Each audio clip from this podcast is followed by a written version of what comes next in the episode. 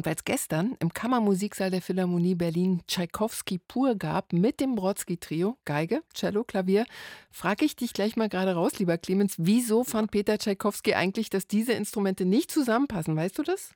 Ja, der hatte Angst, dass das Klavier viel zu mächtig wäre und die armen Streicher ums Überleben kämpfen müssten. Und wenn man weiß, wie Tchaikovsky doch sehr überbordend auch fürs Klavier ähm, geschrieben hat, vielleicht nicht ganz unberechtigt ja, die Befürchtung. Ja, ja, das kann sein. Clemens, Kommen wir noch drauf. Genau, Clemens Goldberg war gestern für uns dabei, als dann doch ein eben solches Klaviertrio von Tchaikovsky auf dem Programm stand, sein Opus 50. Es gab noch allerhand mehr von ihm, eben mit dem Brodsky-Trio. Was ist denn das für ein Ensemble?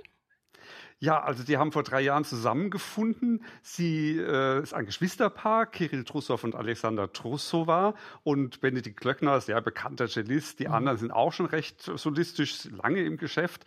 Und ähm, ja, das Ganze haben sich so spontan zusammengefunden, wahrscheinlich ein bisschen Covid-bedingt, dass äh, auch nicht sehr viele Leute in den Kammermusiksaal gefunden haben. Da kann noch ein bisschen mehr werden.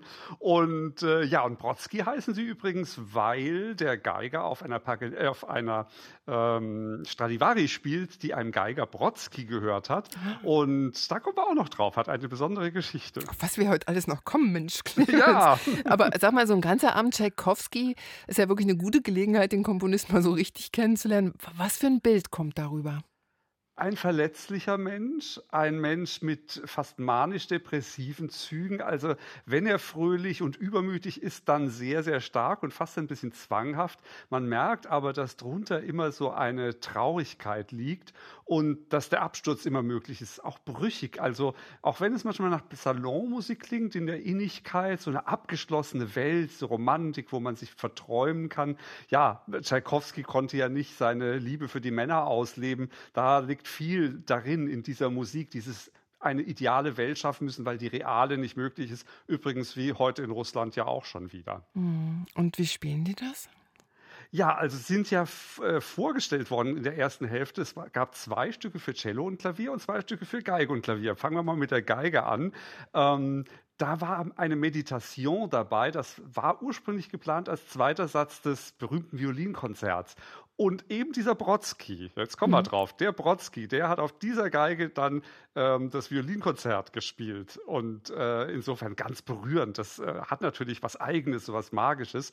Und ja, das, der ähm, Kirill Trussow, das ist ein richtiger Virtuose. Der hat die Virtuosität ganz äußerlich, würde ich fast sagen. Also er präsentiert sie sehr gerne und das Innige ist so ein, ja, er, geht so in die ähm, äußere Hülle dieser äh, Emotionen rein. Ganz anders Benedikt Klöckner, der hat viel, also Andante Cantabile, das ist ein unglaublich inniges Stück. Er geht mehr drunter in die Gefühle hinein. Was mag wohl am Grund der Gefühle liegen? Eine interessante Kombination da auf und irgendwie Alexandra Trussowa hat er da erstmal nur begleitet. Sie kam dann in die Hauptrolle beim Trio. Mhm. Schon ein spannendes Konzept, die Spieler erstmal so einzeln so vorzustellen ja, genau. mit Klavier und dann, und wie, was hat sie dann zusammengefunden? Wie, wie haben sie zusammengefunden dann?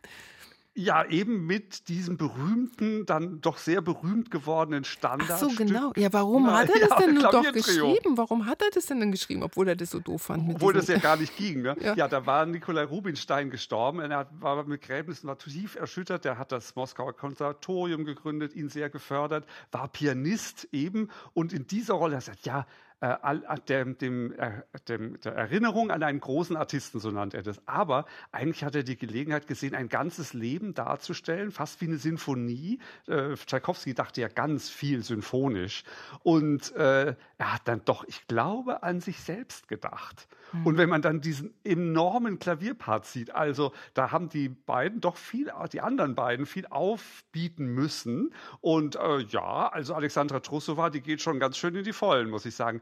Die anderen haben ein unglaublich differenziertes Spiel, achten wahnsinnig aufeinander, feinnervig und sie äh, hat dann doch sehr, also sozusagen ihre besondere Rolle dann auch gelebt und das fand ich dann gerade auch wieder spannend. Also drei so verschiedene Menschen, aber die dann doch in einer, wir haben das viel zusammen gespielt, dann doch so zusammenfinden und dann doch sehr bewegend, also in Mittelsatz, das ist eine lange Variationenfolge, da kann man alles erleben, Tänze, Absturz, Glück und natürlich die Toten Glocken und das Begräbnis ist schon am Hintergrund und das ganze Stück endet ja da, endet dann sehr düster, äh, nochmal sehr heroisch und glücklich scheinbar und dann stürzt es ab in diesen Tod. Ja, alles ist sterblich. Ja, da enden wieder in der Jetztzeit, sowohl mhm. wie jemand wie Tchaikovsky hätte leben können, aber auch in dieser grässlichen Zeit, in der wir ja gerade leben, wo Musik auch nur teilweise ein Trost ist, aber ein spannender Abend. Hätten noch mehr Leute erleben können. Ja, Mensch, Clemens, Clemens Goldberg, dank dir. So waren wir ein bisschen mit dabei gestern Abend im Kammermusiksaal der Berliner Philharmonie Tchaikovsky pur mit dem